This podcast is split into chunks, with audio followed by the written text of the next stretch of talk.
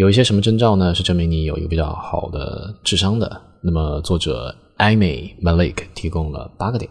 Quora selected. What are significant signs that prove you have a high IQ? From Amy Malik.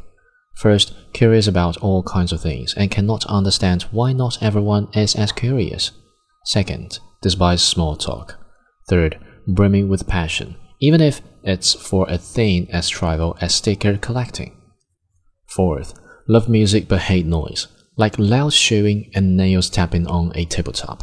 Music enhances thought process, whilst noise is pollution. Fifth, not necessarily into the sciences might be into arts or sports, might be into all passionately.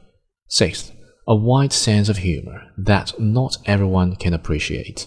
Seventh, love intellectual conversations, even if it's just about what grade of an invention the toilet paper is. Eighth, finding someone that shares the same wavelength makes the rest of the world fade to grey. These are some of the things I can relate with as a person with an IQ of 156.